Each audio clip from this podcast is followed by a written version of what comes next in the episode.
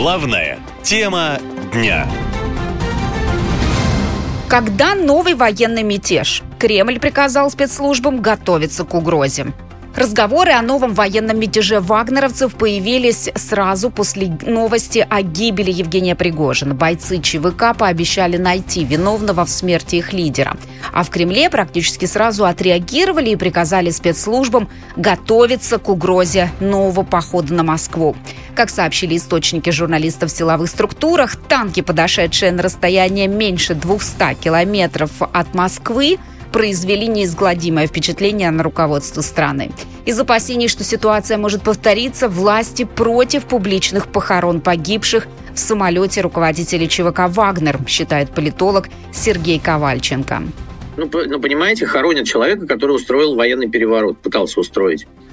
Они э, думают, что там, ну вот у Пригожина же было достаточно много людей. И вот такой сценарий, да, что вот они придут все на похороны, а потом пойдут шествием, а потом пойдут на Смольный, значит, выкинут Беглова из окна, вот с третьего этажа, а, а потом устроят революцию, как бы в городе трех, трех революций будет четвертая. Военные эксперты уверены, опасаться есть чего, ведь люди Пригожина – это военное подразделение с боевым опытом на Украине, а некоторые еще и в Африке и на Ближнем Востоке. Понимая всю опасность, президент Путин подписал указ, согласно которому все военизированные формирования должны принести присягу государству. А депутат Госдумы Соболев выступил за то, чтобы Вагнер расформировать. Но я вот считаю, что не должно быть в государстве каких-то вооруженных людей, которые государству не подчинены. Какой-то в конечном итоге мятежом мы, мы были на грани гражданской войны. Такое заявление Соболев делает не в первый раз, и вагнеровцы ему ответили. Мы хотим сказать депутату Соболеву, если ты будешь совать свой нос, и страна из-за таких пи***, как ты, проиграет войну, нам придется прийти на Красную площадь. Новость о гибели Пригожина вызвала переполох, и среди военных, по их словам, виновные, кто бы это ни был, должны понести наказание. Все участники СВО восприняли мы просто обозлились все. Вся армия наша поддерживает вас. Мы знаем, что вы сделали, вагнера. Что будет дальше с ЧВК «Вагнер» пока неизвестно. Кремль сейчас больше интересует организация похорон Пригожина. Уже известно, что президента на них не будет. А 29 августа в Петербурге похоронили одного из руководителей ЧВК «Вагнер» Валерия Чекалова. Попрощаться с ним пришло огромное количество людей. Возможно, из-за этого дату и место похорон Пригожина пока не оглашают, чтобы избежать угрозы второго военного мятежа, считают военные эксперты. Главная тема дня. Какая ошибка стоила Пригожину жизни? Бойцы ЧВК «Вагнер» рассказали, как готовились к мятежу в июне. После военного мятежа Пригожина прошло два месяца. Но эта тема до сих пор вызывает повышенный интерес у россиян. Тогда, напомню, все началось с попытки подчинить вагнеровцев Минобороны, рассказал после мятежа сам Евгений Пригожин. В результате интриг, непродуманных решений это подразделение должно было прекратить свое существование 1 июля 23 года. Собрался совет командиров, который довел всю информацию до бойцов. Никто не согласился подписывать контракт с Министерством обороны Через несколько дней Пригожин обвинил Минобороны в ударе по лагерю бойцов ЧВК. По его словам, погибло 30 бойцов. Именно после этого Пригожин объявил марш на Москву, а целью – отставку министра обороны Шойгу. За полдня вагнеровцы заняли Ростов-на-Дону. Мы блокировали все воинские части, аэродромы, которые находились у нас на пути.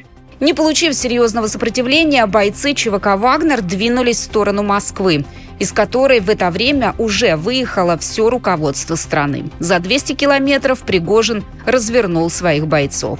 Мы остановились в тот момент, когда первый штурмовой отряд, подошедший на 200 километров к Москве, развернул свою артиллерию, сделал разведку местности, и было очевидно, что в этот момент прольется много крови. Поэтому мы посчитали, что демонстрация того, что мы собирались сделать, она достаточно. События 23-24 июня на всех центральных телеканалах назвали предательством. Предательство. Именно это и случилось сейчас. К концу недели стало совершенно ясно, что в России оформился вооруженный мятеж. Евгений Пригожин двинул свои подразделения ЧВК «Вагнер» в Ростов-на-Дону, занял расположение штаба Минобороны там и объявил поход на Москву. В этих условиях Владимир Путин выступил с обращением к гражданам России, где назвал произошедшее преступной авантюрой, изменой, предательством и приказал пресечь смуту. Во время мятежа Пригожина погибло, по некоторым данным, 13 человек. Все они пилоты или члены экипажа разбившихся самолетов. Но ответственность за это с главы ЧВК сняли. Уже заведенное уголовное дело по факту вооруженного мятежа будет прекращено. Очевидно, речь идет о помиловании, право на которое в таких случаях имеет только президент страны. После мятежа Пригожина и его бойцов отправили в Беларусь. Планировали, что там они будут обучать белорусских военных. После гибели Пригожина планы изменились. Лагерь, в котором жили бойцы, свернули, а их вернули в Россию, где снова заговорили о необходимости расформировать ЧВК «Вагнер» и подчинить их Минобороны. Согласятся ли пойти на это вагнеровцы в этот раз, вопрос остается открытым. Главная тема дня. Почему Минск выгоняет ЧВК «Вагнер»? Главы МВД Польши, Литвы, Латвии и Эстонии записали требования к Лукашенко. Сразу несколько стран призвали президента Беларуси Лукашенко немедленно выслать из страны бойцов ЧВК «Вагнер». Польша, Литва, Латвия и Эстония договорились сообща бороться против провокаций на границах и пригрозили закрыть пограничные переходы, если Минск пойдет на вооруженные провокации с использованием наемников – по данным белорусских СМИ, после гибели Евгения Пригожина на территории страны находится не менее трех тысяч бойцов ЧВК. В прессе появились сообщения, якобы вагнеровцы сворачивают свой лагерь. Но Александр Лукашенко заявил, что наемники останутся в стране и дальше. Здесь остается ядро. Кто-то уехал в отпуск, кто-то э, вообще решил жить в стороне. Но телефоны, адреса, пароли, явки в этом штабе, в этом ядре известны. В течение нескольких дней все будут здесь, до 10 тысяч человек. Подразделения Вагнера оказались в Беларуси после мятежа 24 июня, как результат договоренности между Путиным, Пригожиным и Лукашенко. Точное количество бойцов официально не называлось, но близкие к ЧВК телеграм-каналы утверждали, что в Беларуси около 7 тысяч наемников – Стороны также говорили, что Беларусь для вагнеровцев – это перевалочная база перед командировками в Африку. Эксперты считают, что одна из целей пребывания наемников в Беларуси – сохранение напряженности на границах со странами НАТО. К тому же руководить ЧВК по-прежнему будут из Москвы, а значит наемников снова могут отправить на Украину, говорит эксперт-международник Григорий Нижников. Лукашенко сам же заявил, что за все платит Москва, то есть за все платит кто-то еще. Вот за все, он за, за последний вот листик бумаги, за там я не знаю, э, э, за там чайник для палатки, все это оплачивается э, другой стороной.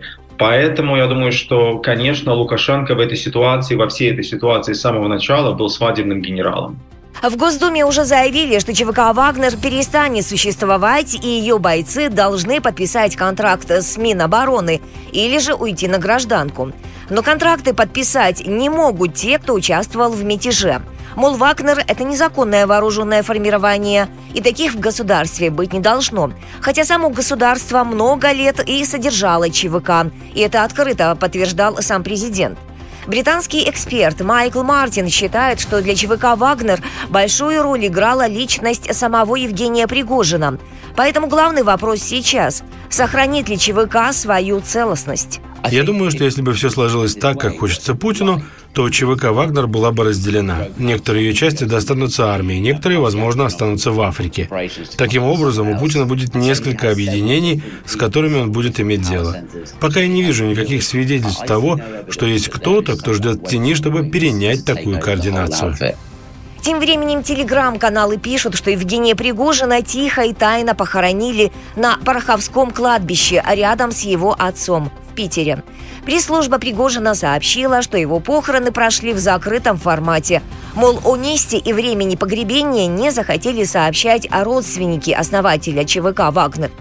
При этом Пригожин награжден звездой Героя России. Как правило, герои в России хоронят с воинскими почестями на федеральном военном кладбище с почетным экскортом, флагом и оркестром. Главная тема дня. Пригожин погиб или жив? Россияне не верят в смерть главы ЧВК «Вагнер», но в Питере уже приготовили кладбище. 29 августа в Петербурге на Северном кладбище похоронили Валерия Чекалова, топ-менеджера структур Евгения Пригожина. Он тоже был на борту самолета главы ЧВК. На церемонии было несколько сотен человек. Где и когда похоронят самого Пригожина, а также его правую руку командира вагнеровцев Дмитрия Уткина, неизвестно. Но уже сообщили, что Владимира Путина на прощании не будет. Об этом сказал его пресс-секретарь Дмитрий Песков. Присутствие президента не предусматривается. Конкретно по похоронам мы информацией не располагаем. Все-таки это решение на этот счет принимают родные и близкие. Здесь мы не можем что-либо говорить без них. Подготовка к похоронам Пригожина и других людей, погибших в результате крушения его бизнес-джета, проходила сразу на нескольких кладбищах в Санкт-Петербурге. Серафимовском, Богословском и Северном. На Серафимовском установили рамки, выставили наряд полиции и даже помыли асфальт. Источник в правительстве Петербурга отметил в разговоре с Фонтанкой, что ясности по поводу места захоронения основателя ЧВК Вагнера нет. Все держится, дескать, в строжайшей тайне. Но точно известно, что Пригожина и Уткина похоронят в Питере. Телеграм-канал ВЧК УГПУ, который связывают с силовиками, пишет – Кремль категорически запретил пышные похороны руководства ЧВК. Поэтому, вероятнее всего, их похоронят по отдельности и на разных кладбищах. Власти хотят себя обезопасить и пока проводят тест-драйв похорон Пригожина. Так считает автор телеграм-канала «Занимательная конспирология» Сергей Ковальченко. Для них было важно понимать, будут ли на похоронах беспорядки. Именно для этого устроен весь цирк. И вот это сделано для того, чтобы посмотреть, будет ли кто-то из вагнеровцев там устраивать шествия, бунты, там будет ли массовый приход этих людей на похороны. Но понимаете, хоронят человека, который устроил военный переворот, пытался устроить. Но я думаю, что Владимиру Путину в одной из папочек принесли там, что вот возможно, вот они придут все на похороны, а потом пойдут шествием, а потом пойдут на Смольный, значит, выкинут Беглова из окна, а, а потом устроят революцию. Поэтому я думаю, что э, для того, чтобы полностью обезопасить всю эту ситуацию, они провели сегодня тест-драйв похорон. В нескольких городах России к импровизированным мемориалам в память о погибшем основателе ЧВК «Вагнер» люди продолжают нести цветы. А в соцсетях россияне обсуждают версии о том, что Евгений Пригожин на самом деле-то жив, а катастрофа его бизнеса джета – инсценировка, чтобы обезопасить себя от недоброжелателей во власти. Тарологи и ясновидящие также утверждают – Пригожин жив. Я вот отвечаю, в стране мертвых его нету. Вчера смотрела, утром смотрела, днем смотрела, вечером. И вот сейчас жив, э, он жив. Мой ответ. Евгений Викторович э, Пригожин жив. Подробности говорить не могу. В свою очередь, аналитики обращают внимание, что Пригожин – известный мастер импровизации. У него есть несколько двойников. Поэтому версия о его спасении вполне реальна. А вот следком в выходные объявил обратное. Дескать, гибель основателей ЧВК «Вагнер», Пригожина и Уткина в авиакатастрофе 23 августа подтвердила экспертиза. Причины крушения официально пока не назвали. Эксперты отмечают, что Евгения Пригожина обязаны похоронить с воинскими почестями, поскольку у него есть звание Героя России. Но, по всей видимости, этого не случилось. РИА Новости и вовсе сообщили, что похороны Пригожина уже прошли на Пороховском кладбище. Мол, согласно пожеланиям родственников, присутствовали только ближайшие друзья и соратники. Наша лента. Коротко и ясно.